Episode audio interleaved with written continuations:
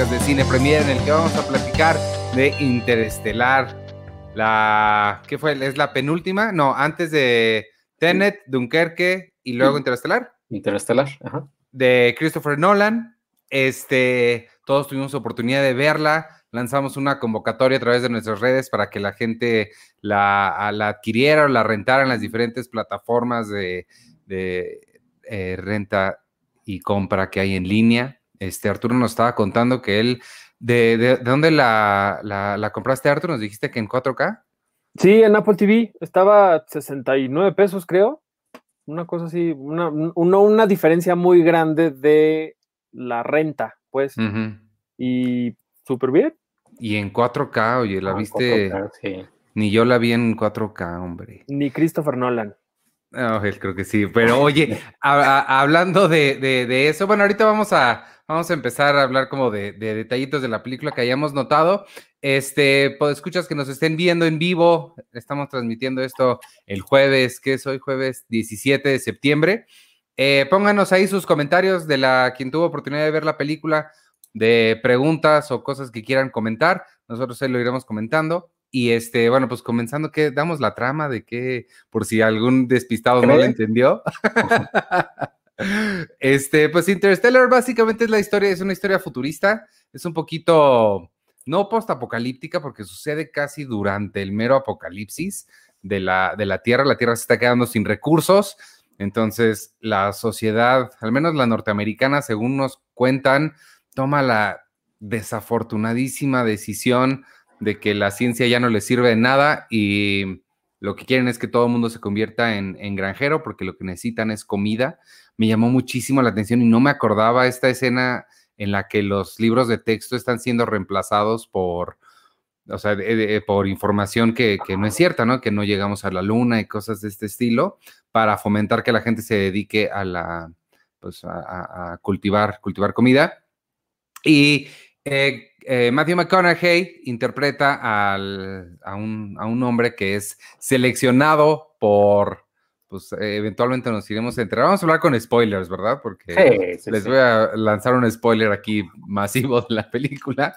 Eh, nos damos, nos, pronto nos enteramos de que fue mandado por, pues, básicamente por él mismo para salvar a la Tierra. Entonces se embarca en una misión que lo va a llevar algunos meses, algunos años, no sabe cuánto tiempo, para intentar encontrar otros planetas que estén vivos, este, que estén llenos de, vida y donde pueda la, la, humanidad continuar existiendo. ¿Qué les, qué les pareció esta revisitada de, de Interstellar? Eh, a mí siempre, eh, yo, yo normalmente es una película que veo, que veo seguido, o sea, y si la pasan en la tele, la, la veo seguido, y, y aquí la, la, checo, pero siempre algo que me llamó la atención y creo que no es, es una película que, o sea, que no ha hecho otra vez Nolan algo así y apenas me enteré hace poquito, es el inicio que esa manera de documental, o sea, que, que, es, que, que esa manera de, de entrevistas y, y, leía porque además pude, pude revisitar un, un, un el guion, o sea, es el guion de, de Tenet, ¿no? Digo, de Tenet, de Interstellar.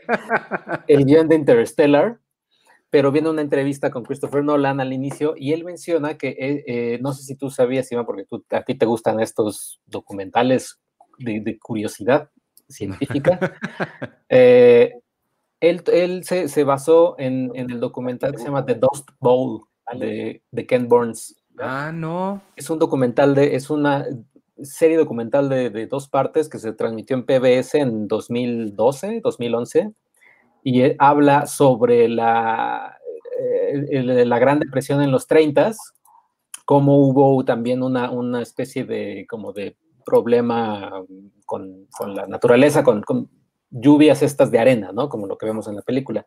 Y le gustó tanto que, que o sea, quiso, quiso meter partes de ese documental como parte de la película y a la par poner al personaje de Ellen Burstyn, que es Jessica Chastain ya de grande, eh, le gustó tanto que lo quiso que lo quiso meter y le gustaba porque hablaba como de una manera muy científica y mucho de ciencia ficción por así decirlo que le gustaba este mundo no este mundo de de eh, o sea no es un no es un no es un mundo que se esté destruyendo y haya mucho haya unas guerras o haya un algo súper pomposo sino es nada más hay mucha tierra en el aire y nos estamos muriendo por eso.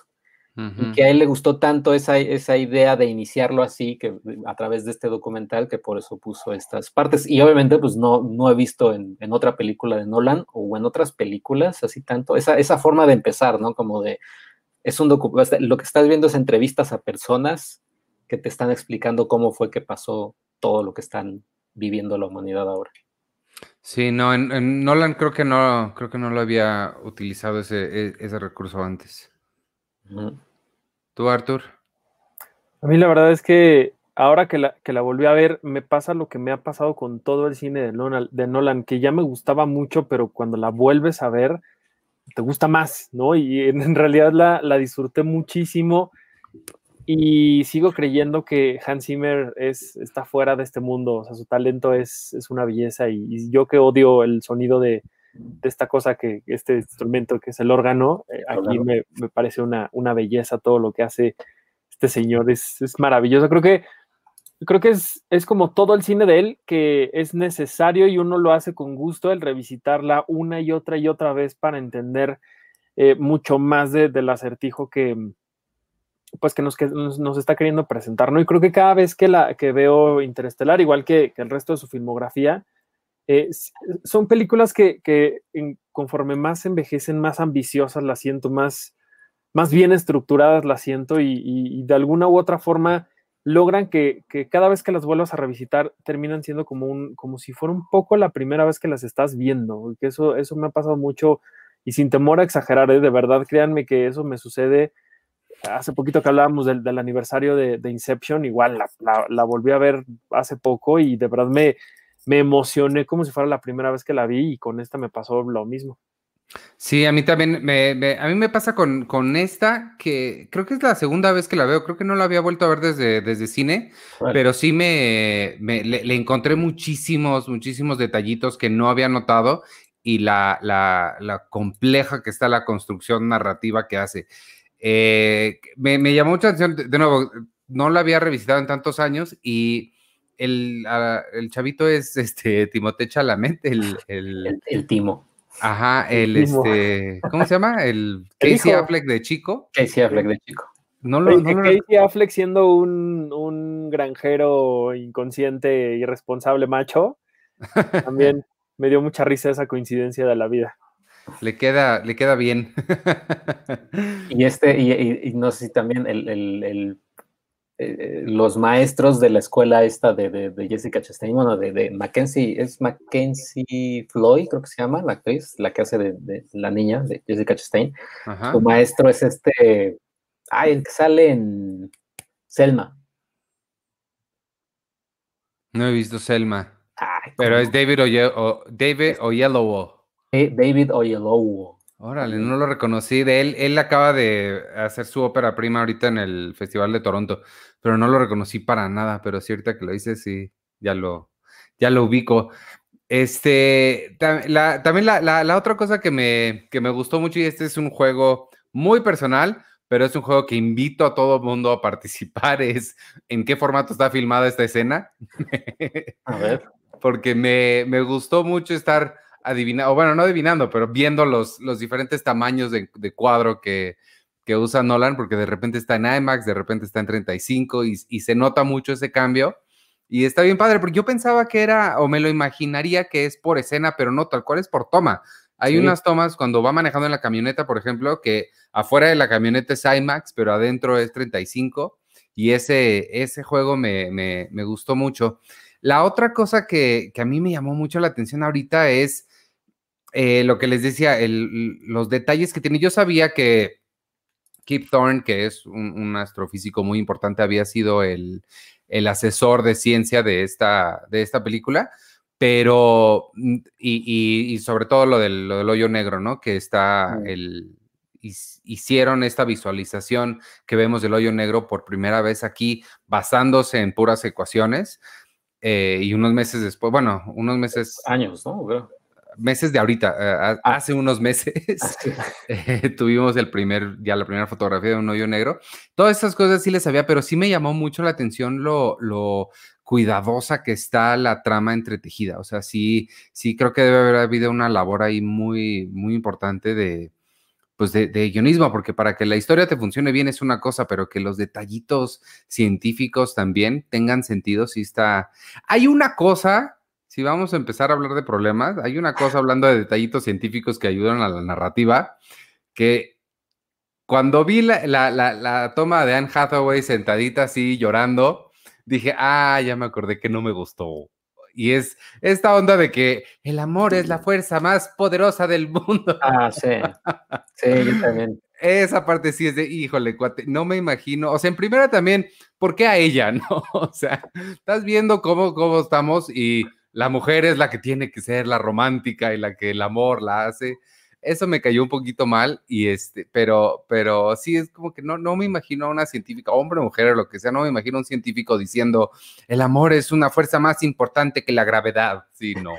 No, pero, pero estamos, o sea, pero estamos hablando que también Matthew McConaughey, para no nada más, digamos, decir que Christopher Nolan pone en Anne Hathaway todos los sentimientos, o sea, a final de cuentas también Matthew McConaughey, como buen macho, eh, no, no, no quiso como demostrar sus sentimientos, pero conforme avanzó la película, incluso hasta, hasta cuando lo vemos en este cuarto de, de, como la librería y este cuarto que se hizo, le grita a Morph, así casi llorando, no, no me quiero ir. O sea, y si está así, ya está desesperado y dice, no, no te vayas.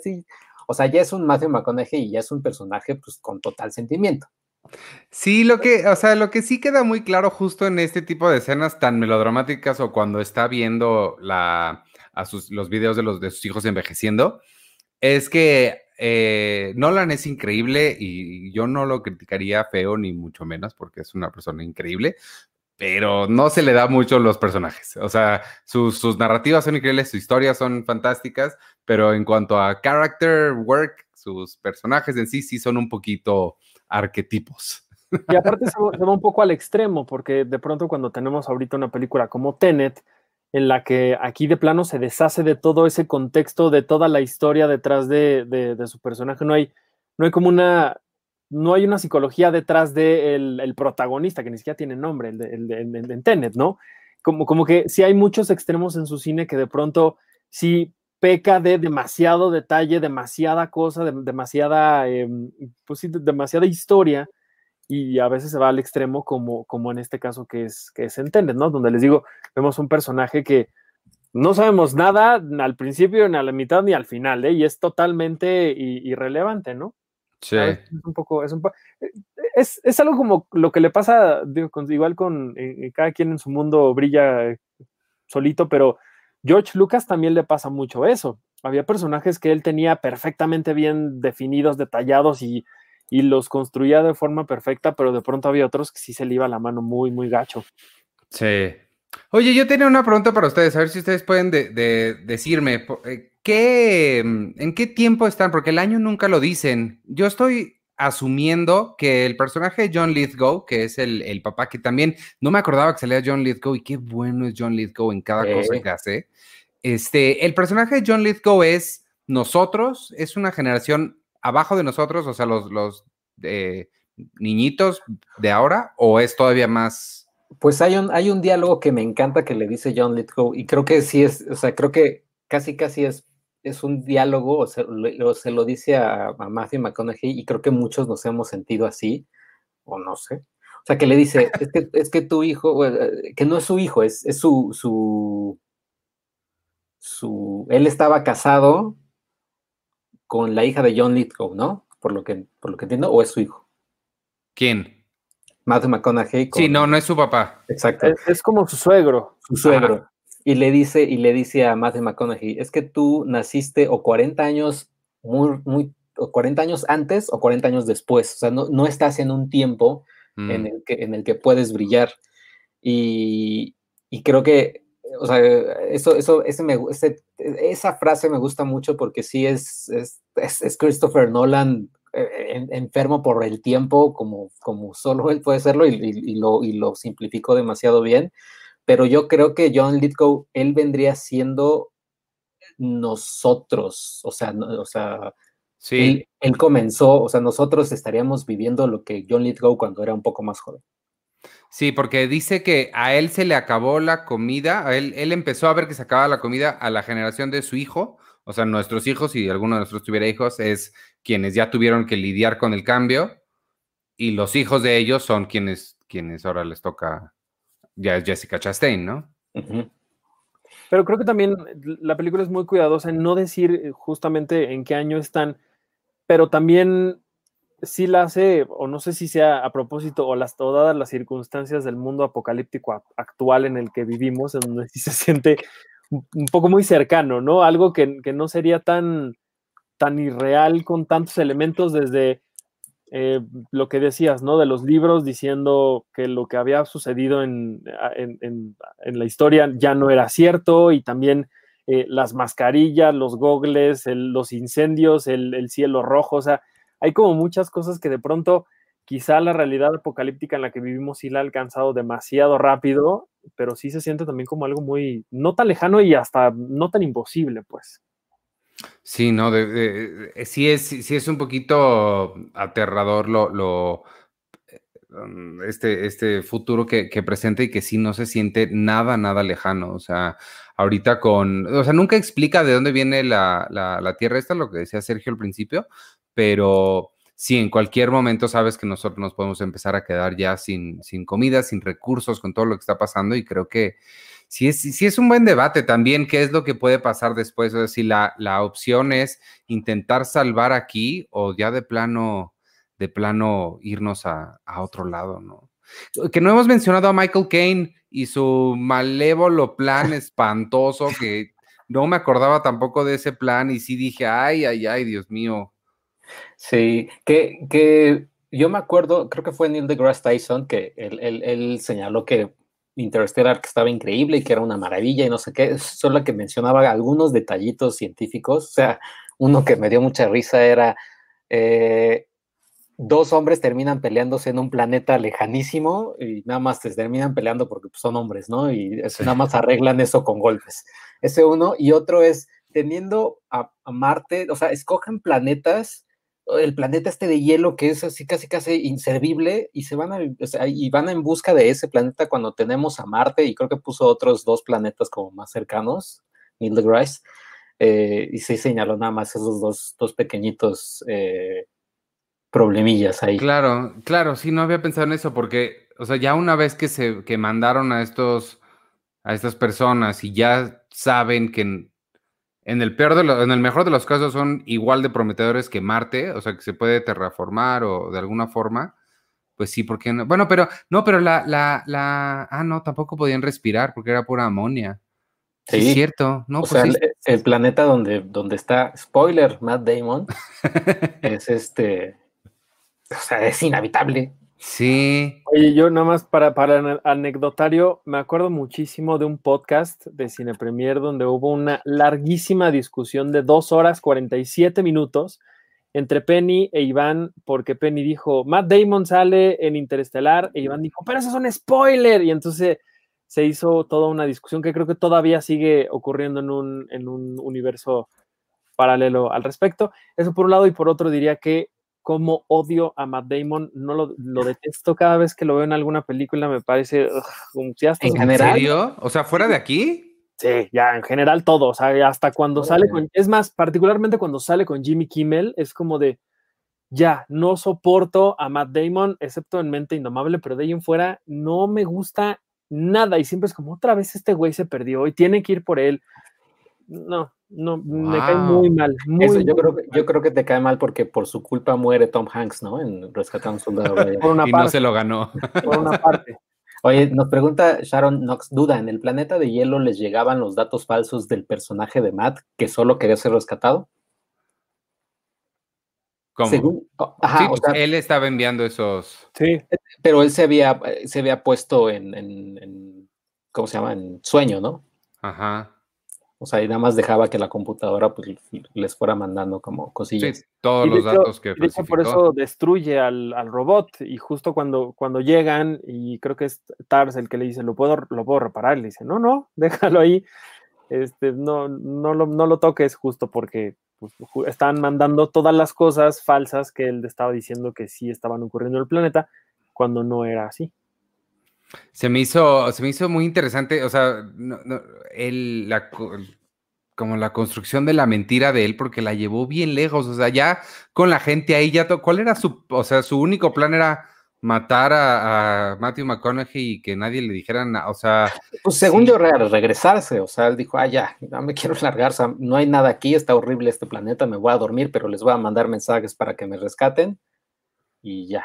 Híjole, pero es que sí está, sí está bien, bien feo eso. ¿Qué les pareció la, representación esta, esta que hace en 3D de la cuarta dimensión? ¿Qué tan se, les, hizo fácil de entender, difícil? ¿Cómo, cómo ven eso? Ah, como el librero, pues. Ajá, sí, ese que es el como el tercer acto, pero en, en, 3D. Ajá, a mí me gustó, o sea, sí me gustó y siento que es, eh, o sea, que ahí se dan un, un, ¿cómo se llama? Eh, hay quien vive, no sé, una peleita entre, entre Denis Villeneuve y Christopher Nolan para explicar cómo seres de otro, o sea, en el caso de Arrival de Denis Villeneuve, seres de extraterrestres, y en el caso de Nolan, la humanidad, pero más avanzada, ¿cómo explican cuando ya podemos o se puede entender una cuarta dimensión o una quinta dimensión? O sea, entender el tiempo que es diferente, ¿no? Eh, me gusta cómo Christopher Nolan lo, resuelve así, lo resuelve a través de ah, tú, humano, Matthew McConaughey, que no entiendes esto todavía te lo ponemos así, como libreros, para que lo entiendas. Y en el caso de, Arrival, pues fue toda la película, ¿no? ¿Cómo le explicaron a, Amy Adams que funcionaba esto? a mí me gustó. A mí me gusta, me gusta mucho que sean humanos, que no sea una solución extraterrestre, que es lo que ellos estaban asumiendo al principio, pero que se dé cuenta de que nosotros mismos ya llegamos a un punto en el que nos podemos explicar ese tipo de, conceptos. Me, me, gustó mucho. Pero, pero además el trabajo de, de representar de forma gráfica todos estos conceptos y además los lugares donde, donde toma lugar la película. Digo, hemos visto muchas películas en el espacio, pero la verdad es que creo que no hay otra donde luzcan tanto los planetas y todos los elementos que, que, aquí se presentan. Creo que, como siempre, Nolan hace de cada uno de, de estos elementos de sus películas un personaje realmente importante y que y creo que entiende que cualquier falla, por más mínima que sean estos elementos tan importantes, sería muy, muy dañina para la historia y para, y para el desarrollo de la trama. Y creo que parte de, algo increíble que, nos puede gustar cada vez que veamos esta película, y si, tienen, y si tuvieron oportunidad de verla en IMAX, pues más, ¿no? Ver estas imágenes a todo lo que da en la pantalla, brillando como brillaba con un con un fondo negro que es la representación del abismo, del, espacio, eso es, eso es bellísimo, eso es, creo que realmente es la palabra, es bellísimo lo, que hizo con, todas estas cosas. Y ahí es donde a mí me, sorprende mucho que en la televisión luce también muy bien. O sea, creo que no es, eh, o sea, obviamente la experiencia de una pantalla grande pues, es, la experiencia de una pantalla grande, pero, pero verla en, casa no me, o sea, no siento que haya perdido así muchísimo, que, porque sí son muy espectaculares estas imágenes y pues es, esta fue ya, ya cuando ya había dejado su trabajo con Wally Pfister, es la primera que hace con Hoyte Van Hoytema Sí. Este, que venía de hacer la de la vampirita, ¿cómo se llama? Under the Skin, no, ¿cuál vampirita? No, Let, Me In, ¿no? Una cosa así. Ajá. No, y también hizo Under the Skin, creo. Con, a ver, déjame ver. ¿Cuál es la, cronología ahí? Pero bueno, venía de películas pequeñas y, aventarse esta cosa enorme que, de nuevo, hay que recordar que muchas de las imágenes son eh, simulaciones tomadas a partir de ecuaciones de física, o sea, no, no es un rendering de la imaginación de un artista, sino entonces esa, e, esa mezcla de ambas, de ambas cosas sí me pareció, me pareció increíble, muy, bien. Y por ejemplo, esta escena que estábamos viendo aquí, o sea, es, es efecto práctico, ni siquiera es efecto digital, o sea, la, esta representación de la cuarta dimensión. Eh, aquí vemos a Matthew McConaughey y, a, Jessica Chastain, no es la niña, es Mackenzie Foy. Eh, del otro lado. O sea, yo no había visto eso. Tal cual es, es, un efecto práctico, no es, no es efecto digital ni nada por el estilo.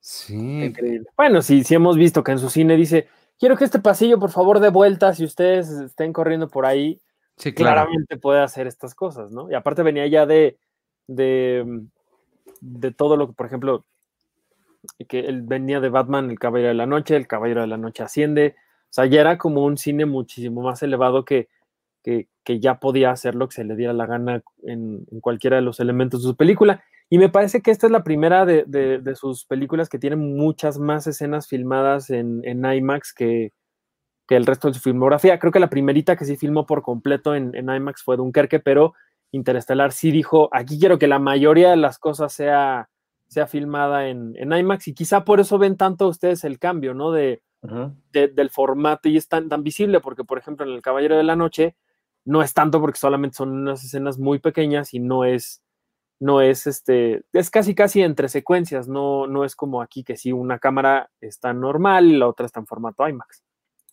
El diseñador de producción es Nathan Crowley, que ha hecho eh, varias películas, varias películas con él.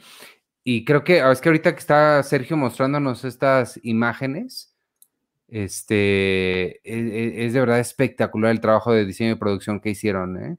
No, no, mm, o sea, pero incluso desde, desde la, misma casa, o sea, porque representar esta, esta sociedad que está en declive, pero todavía no, o sea, todavía no llega al punto en el que ya está completamente destruida, sino que está en camino de, eh, creo que es un, balance muy delicado que hay ahí entre mostrarla todavía funcional, pero, pero apenas, ¿sabes? Eso me, gustó mucho. Y el super futuro, porque cuando están en la nave, ya al mero final, cuando se vuelven a reunir Matthew McConaughey y su hija, este, también estaba la tentación de haberlo hecho, ¿sabes? Este nivel de futurismo que ya luce ridículo, pero creo que es muy claro que es nada más unos pasos después de nosotros, ¿no? No es no es la gran este, avance, a pesar de que estamos en una nave espacial dándole vueltas a Júpiter, ¿no? Bueno, a Saturno.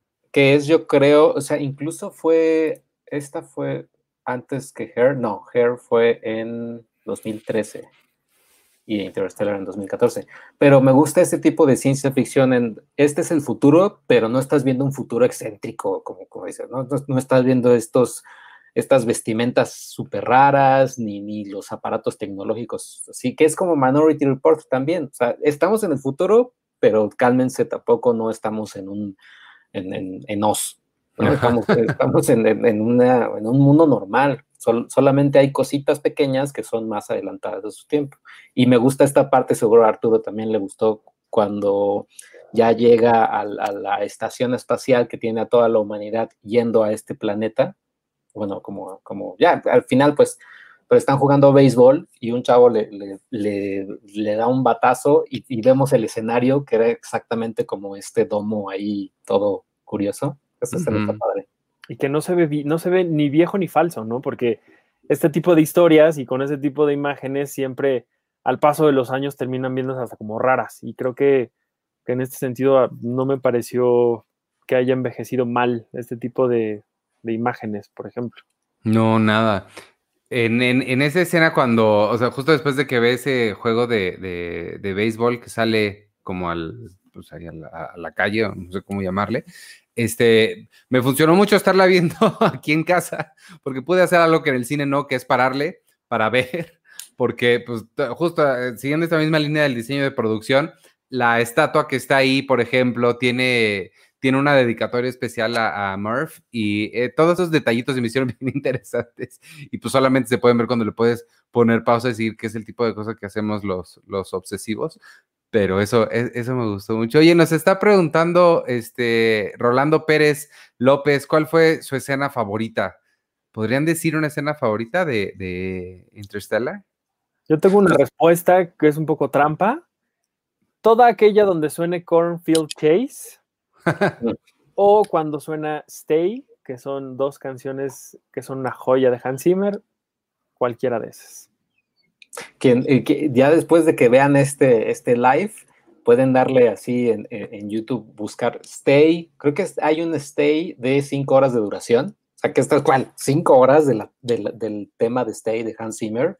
Y ya, lo puedes eh, escuchar y escuchar pero yo creo que yo tengo dos, quizá, o sea, es que casi me late todo, pero dos, uno como de escena de acción, que es la escena del, del planeta de las olas enormes, toda esa secuencia es, es, maravillosa y cómo te crea la tensión, la tensión, la tensión.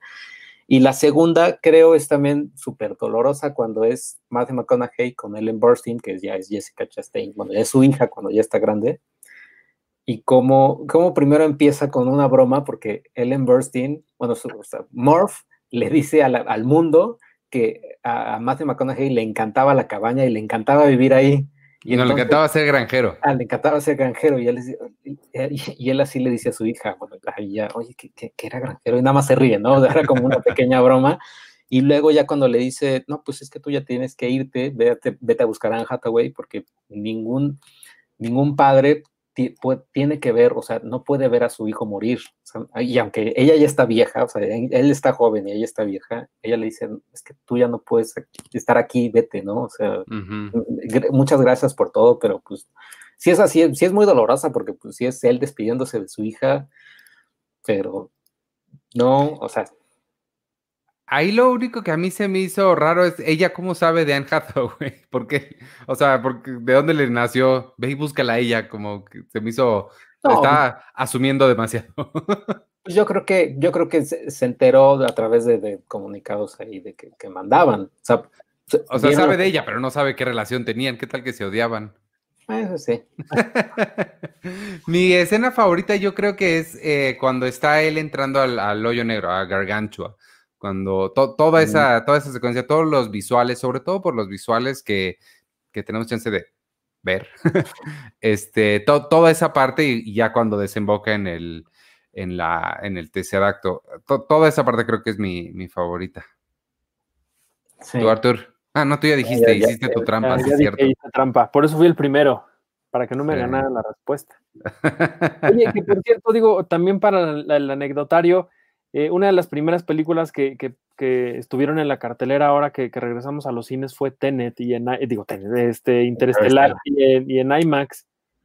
Y sé que le fue bien, sé que hubo gente que, se animó para, para, ver esta película en, IMAX. Oye, Alison Garduño nos pregunta, ¿qué es lo que menos les gusta de la película? Ah, eso está fácil. Porque hay muy poquitas cosas que no me gustan a mí, pero una que muy claramente no me gusta es eh, una científica diciendo que el amor es más fuerte que cualquier otra cosa y trasciende tiempo y espacio. Eso, eso me cayó muy gordo. Sí, sí, a mí, a mí esa parte también, y creo un poquito, eh, o sea, está padre, o sea, está padre, pero está muy cursi cuando Jessica Chastain grita Eureka. Ajá. y se da su, su besote con este hombre. ¿Por qué se tiene que dar un beso? Ajá, no sé, está muy feliz porque descubrió una cosa. Pero sí es, la emoción, es la emoción. Es la emoción, pero pues no sé. O sea, esas dos partes sí fueron como de, ah, está bien, ok. Pero Matt Damon. Matt Damon. Pero Matt Damon es bien padre. Bueno, aquí no es, no es padre, pero en general es padre. Es que tampoco, es que ni siquiera le creo su. Digo que ya es como una cosa mía de que digo, este güey. Y lo siento hasta como falso. Eso es lo que me pasa con Matt Damon. No, tiene, tiene un Oscar y todo. Ah, pues sí, pero pues eso no, eso no es garantía de nada. Jennifer Lawrence tiene un Oscar y me parece una, una mala actriz, por ejemplo. Ay, no, Arturo, ¿qué cosas estás diciendo? Jennifer Lawrence es la novia de América. Oh, sí. Además, un Oscar inmerecido que merecía cualquier persona, incluida Jessica Chastain, que estaba compitiendo con ella en esa terra. Pero hablando de Jessica Chastain, qué buena es Jessica Chastain, de verdad. Ella sí, creo que nadie puede tener quejas sobre ella. ¿Qué dice Pablo Hinojosa? El amor trasciende tiempo y espacio, Iván. Necesito a Penélope aquí defendiendo esa premisa. El amor no, o sea, sí, claro que, o sea, claro que sí, trasciende tiempo y espacio, por supuesto pero no es más fuerte que una fuerza. Ah, no. Hoy también, también quiero decir que, eh, y lo publicamos hace poco, entrevistaron, no sé si entrevistaron en el podcast de Denis Villeneuve, que él habló con, creo que con Hoyte, von Hoytema, o con alguien, pero explicó que, que la, la, secuencia del inicio de, de, Interstellar, bueno, eh, donde están yendo por el dron o, tras el dron, este, Matthew McConaughey, Timothée y, Mackenzie, que él dice que esa secuencia se le hace hermosa y que es, y que es una belleza de, de, fotografía y de, y de cómo, cómo, lo fue armando Christopher Nolan. Él dice eh, es, es, es, que es creo que de sus favoritas de los últimos años, esa secuencia. Wow. Y es esta filmada en IMAX, ¿no? Porque sí se ve también la pantalla sí. enorme. Que lo, único, lo único a mí cuando, que, que, manejó así con toda la llanta desinflada, sí, eso sí es como de... Pero me gustó mucho ahí el detalle de, de justo Timothée Chalamet que le dice, pero está la llanta ponchada. Vámonos, no sé qué, pero está la llanta ponchada. no, en la vida real no llegas ni a, la, ni a la esquina con una llanta así. Oye, ¿y esos campos de maíz eran de él o eran de alguien más y le estaba valiendo queso y los estaba destruyendo con todo y que no hay comida? No, yo creo que... eran de él, ¿verdad?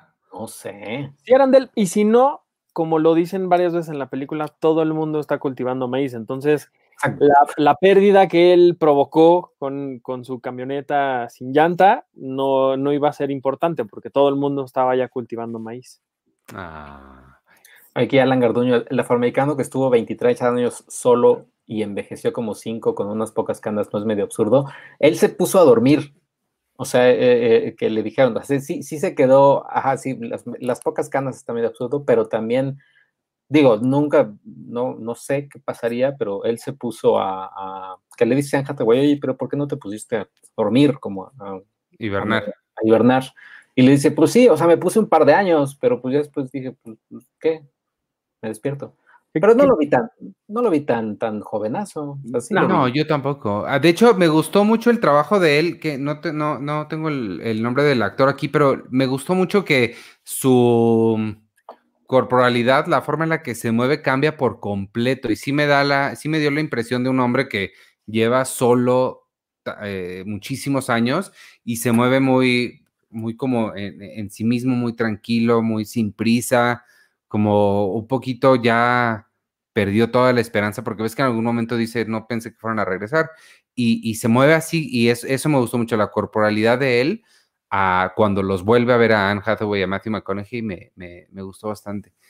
Oye, pero aparte también, qué, qué interesante cómo ah, en, esos, en esos momentos, en, en, esta, en esta historia, digamos que en el espacio, el guion sí tiene mucha responsabilidad de explicarnos que para ellos pasaron unos minutos y para los otros pasaron años, ¿no? Y, y a veces no es tan obvio, pero lo tienen que decir mucho, pero tampoco se siente como tan obvio, sino que es como, como muy natural. Y así como los, los protagonistas se sorprenden, también creo que, que, el, espectador hace lo mismo, ¿no? Que dice, ah, ¿cómo? Y entonces ya empiezas a entender cómo, cómo se van, vaya, cómo está, cómo está trazado el tiempo en, en, en la película. Sí, sí tienes razón que sí lo dicen mucho, pero, o sea, no me está, me está cayendo el 20 ahorita que lo estás diciendo que sí lo dijeron mucho, porque sí creo que es muy natural. O sea, es que creo que estando en esa situación yo también me la pasaría diciendo. Preguntando. ¿eh? ¿cómo, A ver, espérate, espérate. O sea, pasaron siete años, ¿cómo? sí está muy difícil eso de entender. Sí, o sea, ya ese nivel de física sí llega a un punto en el que nada más acéptalo. O sea, ahí pasan siete años por una hora tuya, fin. O sea, acéptalo y confía en que la ciencia de Christopher Nolan es, cierta, o sea, no, sí lo, investigaron. Eso me gusta mucho, que no hay nada, o hay muy poquitas cosas que son, que se toman libertades eh, científicas para que la historia tenga sentido. Eso me gustó mucho, que sí está como muy basada en, si esto pudiera ser, así es como sucedería, ¿sabes? Mm. Sí, y, obviamente también tras, tras ver eh, a este hombre ahí que pasó, es que imagínate, él pasó 23 años de los cuales estuvo dormido, pon tú exagerando 10, o sea, 13 años encerrado, o sea, si luego, nos, o sea, si, ya que nosotros hemos estado encerrados en nuestras casas durante cinco meses, cinco o seis meses estamos así, ahora imagínate el que sí de plano no puede ni, no, no puede ni salir porque pues, se, se, muere. Ni al súper ni al súper ni nada. Y me gustan mucho también las, la escena, que es muy pequeñita, pero, pero también es, es, es, muy interesante cuando está así como todo, apenas empieza la misión y está como todo así tenso y llega Matthew McConaughey y le da como un, oye, escucha este, este, este audio de lluvia y este audio de lo que sea para que tú te medio calmes, que está bien porque ya sí es como de, escucha esto y con esto no, no trata de no volverte tan loco porque, pues, porque te vas a quedar 23 años solito sin hacer nada. Ese son el tipo de detallitos que a mí me gustaron, que me gustan mucho de esta película, que no hacen un gran énfasis sobre él, no, no, no es algo que tengan que tener una discusión ni nada, sino que nada más se los pone y ni siquiera lo mencionan, pero tú agarras de inmediato que, claro, están alejados de la Tierra, sonidos terrestres es una de las, o sea, fácilmente puedes entender cómo puede ser una de las cosas más útiles, ¿no? Que, que, puedes tener ahí arriba. Oye, pero también el, diseño sonoro de, la película, particularmente en estas escenas en, las naves, que cuando están, cuando digamos que la cámara está en el espacio o estaría en el espacio, no se oye nada. Y cuando, están, y cuando están dentro y están piloteando la nave, no se escucha como el típico sonido, entre comillas lo digo, de una nave espacial filmada en una película, evidentemente, sino se escucha como si estuviéramos en los cascos de ellos, se escucha como como si fuera un micrófono que tuvieran aquí, ¿no? Y el sonido de las máquinas lejos. Eso, eso también está muy padre, me gustó mucho. Sí, sí, el diseño de, audio también. Es que técnicamente esta y todas las películas de, Christopher Nolan, o sea, por, parte técnica son, o sea, cuidadas con, un milimétrico cuidado. Eh, ¿Qué eh, dice? no alcanzo a leer el comentario. ¿Qué opinan del trabajo de Anne Hathaway? Más específicamente de lo que ella le aportó a su personaje. Pues yo creo que ella hace lo mejor que puede con. Creo que a mí sí me parece que su personaje es de los más débiles que tiene la película, a pesar de que tiene mucho tiempo en pantalla, pero no creo que sea culpa de ella. Creo que es un guion que, como dije hace ratito, no. Eh, se le, se le van un poco los, los, personajes y en mi opinión el de ella es el que más sufre este, de, de la poca mm, construcción dramática que tienen ellos. Entonces creo que no es su culpa, creo que ella hace lo mejor que puede, pero sí creo que el guion le queda mucho a deber, sobre todo al personaje de, eh, personaje de ella.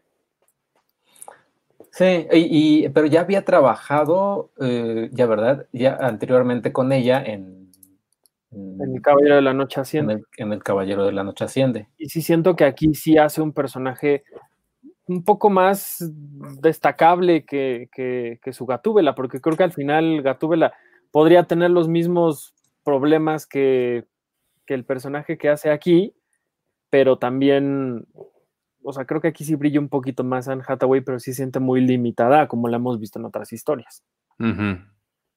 Oye, eh, Alan Garduño, ¿qué es lo que más, qué es lo más Nolan en esta película? Es decir, si lo hubieran visto sin saber que es de él, ¿cómo habrían deducido que era su estilo? Creo que el, los su uso de los visuales, creo. O sea, la, la, forma épica que tiene de retratar cosas es, creo que muy Nolan. Lo, estos detalles técnicos que tiene, pero poner, son cosas muy científicas, muy de detalle, pero que él las presenta con una magnificencia eh, muy hábil. Creo que, creo que por ahí, yo creo. Sí, yo, yo, sí, yo, o la historia también. Yo me iría, yo me iría como por las cuestiones y el, uso y el juego del tiempo.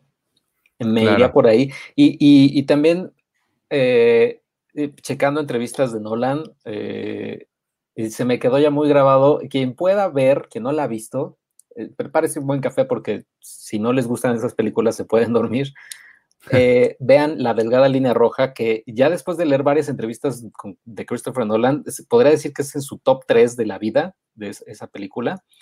Y lo que más le gustó de esa película, y se ve en todas, en toda su filmografía, es la forma en que él va brincando en flashbacks y flash forwards y así eh, con todas sus películas. Y, lo hace Interstellar, lo hace eh, Inception, etc. Y lo que él dice es que, que la delgada línea roja tiene estas secuencias que son unos soldados que están en la guerra, etc. Y recuerdan su vida pasada. Pero estos flashbacks son tan naturales, son como corte, o sea, no hay, no hay este, transición ahí como mágica, ni, nada, ni, efectos, ni efecto sonoro, nada, o sea, es como un, cortecillo súper sutil y, estamos regresando al pasado. Dice que e, eso es lo que a él le gustó muchísimo de la delgada línea roja. Entonces, yo al ver estas películas, sí digo, cada, cada que hay un, flashback de ese estilo, sí digo, es, es, Christopher Nolan rindiéndole tributo a la película de Terrence Malick. Sí, sí se ve eso, sí, sí, sí puede haber esa influencia. Dice, ¿la podrían comparar con 2001 Space Odyssey? Space Odyssey refiriéndose a nivel técnico, historia y aventura espacial. Híjole, o sea, de que se puede comparar, sí, pues claro que se puede comparar, pero no, creo que tienen intenciones muy diferentes. Eh, dos, bueno, a nivel, técnico supongo que sí, o sea, también eh, Kubrick hizo cosas muy espectaculares con sus diseños de producción y, cinematografía, pero eh, sí, no creo que tienen intenciones, o sea, demasiado diferentes para ser realmente comparadas. 2001 es una exploración filosófica de, la humanidad. No, no, no, no es tanto una carrera contra el tiempo para ver quién, si logramos salvar a la, Tierra, ¿no? Creo que los aspectos filosóficos que llega a tener Interestelar son eh, pues, como al margen o, consecuencias lógicas de estar tratando con temas de ese estilo, pero creo que Nolan está, como siempre, muy consternado con la trama, muy consternado con, el plot que está, que está contando y, si llegarán a, si llegará él a ver a su hija de nuevo, si logrará solucionar esto, este, mucho más que, que 2001, que creo que la trama era lo último que le interesaba a Kubrick. Sí, a nivel técnico sí, y, y, y aventura espacial, sobre todo también en 2001, recordamos esta parte donde ya ve, ve todo el, el donde tiene ya su viaje este personaje, que sí vendría a ser la parte de la, del tercer acto ahí, este, la cuarta dimensión, más o menos podría ser. Pues sí, o sea, sí, sí se puede hacer esa analogía, pero es, o sea, de, nuevo, creo que responden a cosas muy diferentes porque, eh, volviendo a lo mismo, en, el caso de Interestelar es una necesidad de la trama que se meta al hoyo negro para poder llegar a donde tiene que ir. En 2001 es el contacto con esta otra eh, civilización, ente, lo que sea, y es muy eh, metafórico. El viaje que tiene ahí el personaje es una metáfora, no es físicamente un viaje que hace. Pero sí, pues la comparación podría ser por ahí. Dice Demetro no vi esta película cuando estaba en la primaria, por lo que no la entendí mucho. ¿Qué aconsejaría para un público joven, para disfrutarla, entenderla y sobre todo apreciarla? Ay, esa es, una, buena pregunta. Yo lo que diría es, porque eso me pasó un poco con, con El Caballero de la Noche. Evidentemente, pues la historia no es tan compleja como, como esta, pero a mí lo que me pasó es que sí me abrió mucho la, mente y me sorprendió mucho a, de ver historias distintas a las que había visto antes y que, vaya, en, términos cinematográficos, que eran demasiado atractivas y demasiado grandes. Quizá por ahí, digo, si es que lo, tuyo es el cine y apreciar el, cine y demás, por ahí podrías, por ahí podrías verlo, ¿no? Es decir, quizá no lo entiendas, pero sí te va a sorprender muchísimo lo que estás viendo y eso va a hacer que empiece como a, como que detone tu curiosidad, pues, por ver otro tipo de historias. Eso me pasó a mí con El Caballero de la Noche y sin duda alguna creo que le podría pasar a alguien si conoce Interestelar o cualquier otra de, Nolan a esa edad. Sí, totalmente, estoy, de acuerdísimo. Creo que más bien es al revés, más que con, eh, aconsejarte algo para entenderle a esta, creo que este es un buen punto de partida para explorar otras cosas, tanto en cine, que es lo que está diciendo Arturo, como en conceptos de ciencia, que también es eh, fascinante de otra forma y por otro lado. Sí, Yo, yo por mi lado, sí, eh, si ya empezaste, digamos, con esta, igual y recomendaría, eh, no sé si tú la viste, Iván, creo que sí, ¿no? El vuelo del navegante. Sí, claro. De, de Walt Disney, creo que es de Walt Disney, ¿no? O sea, como en los 80, y una Sarah Jessica Parker como de 14 años. Y, habla precisamente sobre un niño que una, nave espacial, él encuentra una nave espacial en la Tierra y se lo lleva al niño, lo regresan al niño como a la semana o al día, en la misma noche, lo que sea, pero ya pasaron en la Tierra creo que 10 años o 15 años y su hermanito, que tenía 4, ahorita tiene 21. Y, y entonces, o sea, para que es este tipo de historias espaciales, pero que también juegan con esta, con esta noción del tiempo eh, que, está, que está interesante y que puede dar para más. Sí. Que no sé cuántas. Que, no, no, adelante, adelante. No, que no sé cuántas películas, o sea, películas del espacio, como para empezar a ver como desde, desde chavito, no sé, no sé, o sea, además del vuelo del navegante, no sé cómo qué otras así pueden ser interesantes. Space Dogs. Curiosity Stream. No, lo, yo lo que iba a decir es con sus que no tiene casi nada que ver, pero creo que podría aplicar un poco a lo que a lo que nos preguntan. Me pasó a mí lo mismo un poco con, con estos programas de televisión que yo veía de niño, que hemos hablado varias veces aquí, como Mecánica Popular para Niños, como mm. estos programas que todavía no me acuerdo cómo se llamaban, pero que explicaban los efectos especiales y visuales del cine, o, toda esta barra de, Disney, de, Discovery Kids, que antes era para, para, niños más grandes, no como ahora está dedicada a su programación, pero que tenía muchísimo, estaba muy enfocada en la ciencia y en explicarlo de una forma muy fácil. Y quizá lo que a mí sí me voló la cabeza cuando lo conocí fue el mundo de Big Man, ¿no? Que quizá yo no terminé dedicándome a la ciencia, pero sí me ayudó mucho a entender muchas cosas, a sorprenderme con, cosas que, que nunca había dado, nunca había, nunca me había puesto a pensar y sobre todo creo que también lo que me pasó fue que este tipo de cosas te hacen como, lo que les decía, detona una chispa que es la curiosidad, el pensamiento crítico, no sé ni siquiera cómo decirlo, pero que te empiezas tú como a cuestionar muchas cosas, no en el mal sentido, sino en decir, pero ¿cómo funciona esto? Y, a ver, ¿y qué pasaría si? Y entonces empiezas a meterte a investigar, a leer, y creo que eso es lo, padre de, de producciones así, digo, estamos hablando aquí de, Interestelar y no tiene nada que ver con el mundo de Big Man, pero, pero algo te deja, algo te, te cambian en, la cabeza, creo yo.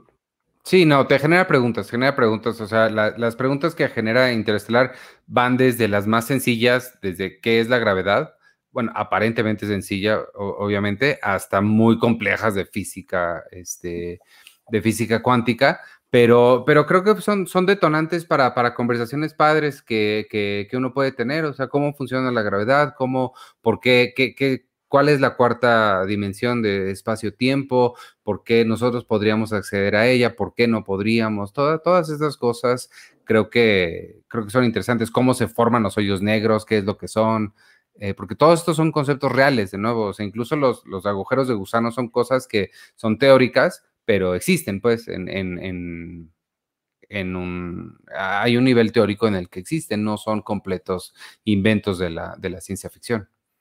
Y, otra cosa que, que, yo diría a, propósito de esto y que es algo que hemos mencionado varias veces cuando hablamos del cine de Nolan, es que a mí me gusta que este hombre trata con mucho respeto a su audiencia y no la cree incapaz de entender cosas así. Él dice, yo voy a construir una historia, evidentemente dándole todos los elementos para que la gente lo entienda. Es decir, él no supone que sabemos todo esto, pero tampoco dice, no, mejor esto no porque no le van a entender, porque si ese fuera el pensamiento de Nolan, no tendríamos más de la mitad de su filmografía, ¿no? Es, es decir, es un hombre que creo que trata con muchísimo respeto a su audiencia y que, y que los cree capaces de entenderlo y sobre todo de que si no la entendieron, se van a ir, van a investigar, la van a pensar mucho y van a regresar para ver qué más le pueden cachar. Y eso creo que es algo de lo que más me gusta del cine de Nolan. Sí, totalmente. Y creo que por eso vale mucho la pena poderla tener en, formatos, en formatos caseros, en formatos digitales, para poderla ver y rever una y otra vez. Y además vienen, o sea, o al menos en el, en, el Blu-ray vienen bastantes horas de, de bastante eh, pues material extra y, las fotos así que vimos de, las, de la maqueta de la cuarta dimensión, ahí vienen, pues vienen eh, detrás de cámaras, galerías, fotos, etcétera, para, comprender sobre todo esta, esta cosa. Eh, que también de, Nolan dice que no, la, o sea, no ve Interstellar, o sea, sí es como ciencia ficción, pero él la ve como más ficción especulativa, que es lo que me gustó. Sí, sí, pues a, final de cuentas es lo mismo que Gravedad nada más mucho más especulativa, pero sí entiendo su punto de que no es como Arrival, que sí son cosas que no, no, no tenemos forma de, de, acceder, sino que sí, pues es nada más llevar donde estamos ahorita un poquito más, un poquito más lejos, igual que el Children of Men y este, este tipo de películas que no tienen elementos fantásticos. Oigan, ¿creen que, ¿creen que Nolan, así un día que no tenga nada que hacer, se ponga a ver sus películas y diga, ay, güey, sí me quedó muy buena. Así, como, como, como, esta gente que en el gimnasio se queda una hora viéndose a sí mismos, así él, que él vea sus películas y diga, no, pues sí. honestamente no creo. Seguro sí. No, yo, creo pues, que, yo creo que hace lo contrario, ¿no? Yo creo que ve así lo de Anne Hathaway y dice, no, sí, aquí sí me la... O sea, sí, sí dice, no, sí me la, pero prolongué, ¿no? ¿En qué estaba? El peso del amor es más importante. Yo creo que, en algunas cosas. Así. Es que sabes que sí creo que eh, lo que se le nota a alguien como Nolan es que es muy perfeccionista.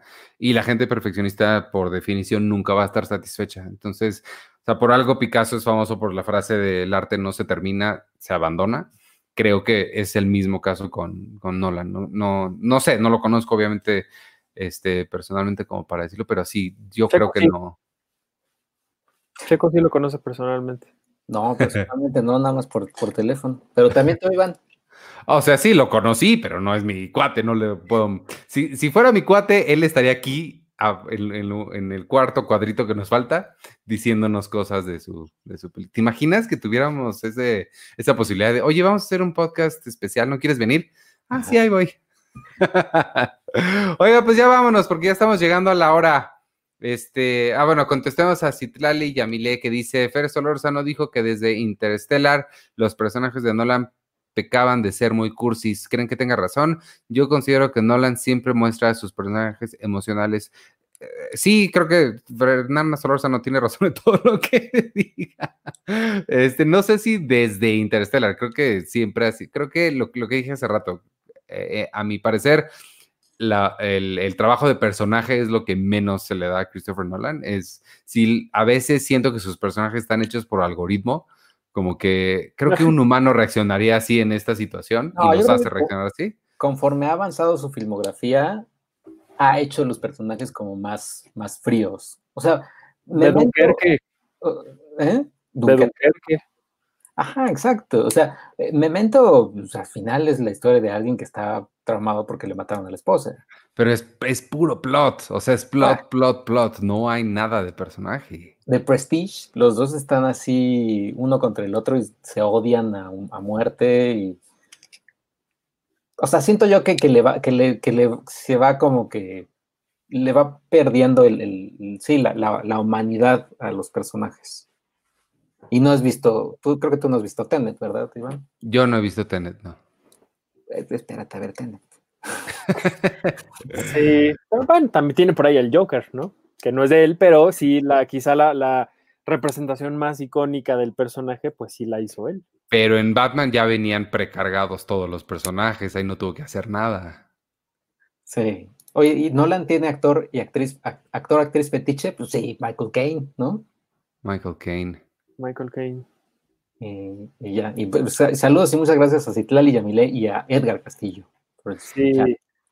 Este, pues ahora sí, vámonos entonces, amigos, ya estamos llegando a la hora. Este, muchas gracias por habernos acompañado en este podcast especial en el que hablamos de Interestelar. Lo encontrarán a partir de mañana en todas nuestras, en todos los feeds, en Spotify, en Deezer, en Apple Podcasts, en Google Podcasts, en donde sea que ustedes consigan sus podcasts, ahí van a estar. Y por supuesto, se va a quedar arriba en YouTube y en Facebook. Este, no sé si Periscope lo deja arriba o lo quita. Sí, creo que lo, deja, lo, lo mantiene. Pues gracias por habernos acompañado y por habernos escuchado. Nos escuchamos el próximo martes en el podcast habitual y en todos los demás contenidos que hacemos aquí en Cine Premier. Yo soy Iván Morales y me pueden seguir en arroba Iván Morales y despídanse ustedes. Eh, yo soy arroba Cheguche. José Cervera nada más pregunta si dónde puedo comprar Blu-rays con muchas características especiales. Pues en cualquier, digamos, tienda eh, especializada en, discos y DVDs, ahí las encuentras o en tiendas también eh, digitales. Y sobre todo, sobre todo los, los, las películas de Christopher Nolan, tanto en Blu-ray como ahorita los 4K que, tengo ahí, o sea, sí son bastante, pues, a final de cuentas, Nolan perfeccionista y amante del, de lo físico, no de lo digital, sí, sí le mete bastante cariño a sus ediciones, por lo que cualquier edición creo que se compren de, alguna película de Christopher Nolan, pues va a ser, es garantía. Sí, y también la, versión digital, por ejemplo, sí trae algún, uno que otro, una, que otra característica especial también. Y en 4K, pues también está súper Está padre, vean. Sí, yo soy Artur Magaña, me pueden seguir en arroba Artur HD y muchas gracias por haber estado aquí hablando de San Christopher Nolan. Oye, estaría bueno despedirnos así con un organito de, de, Hans Zimmer, pero imagínenselo.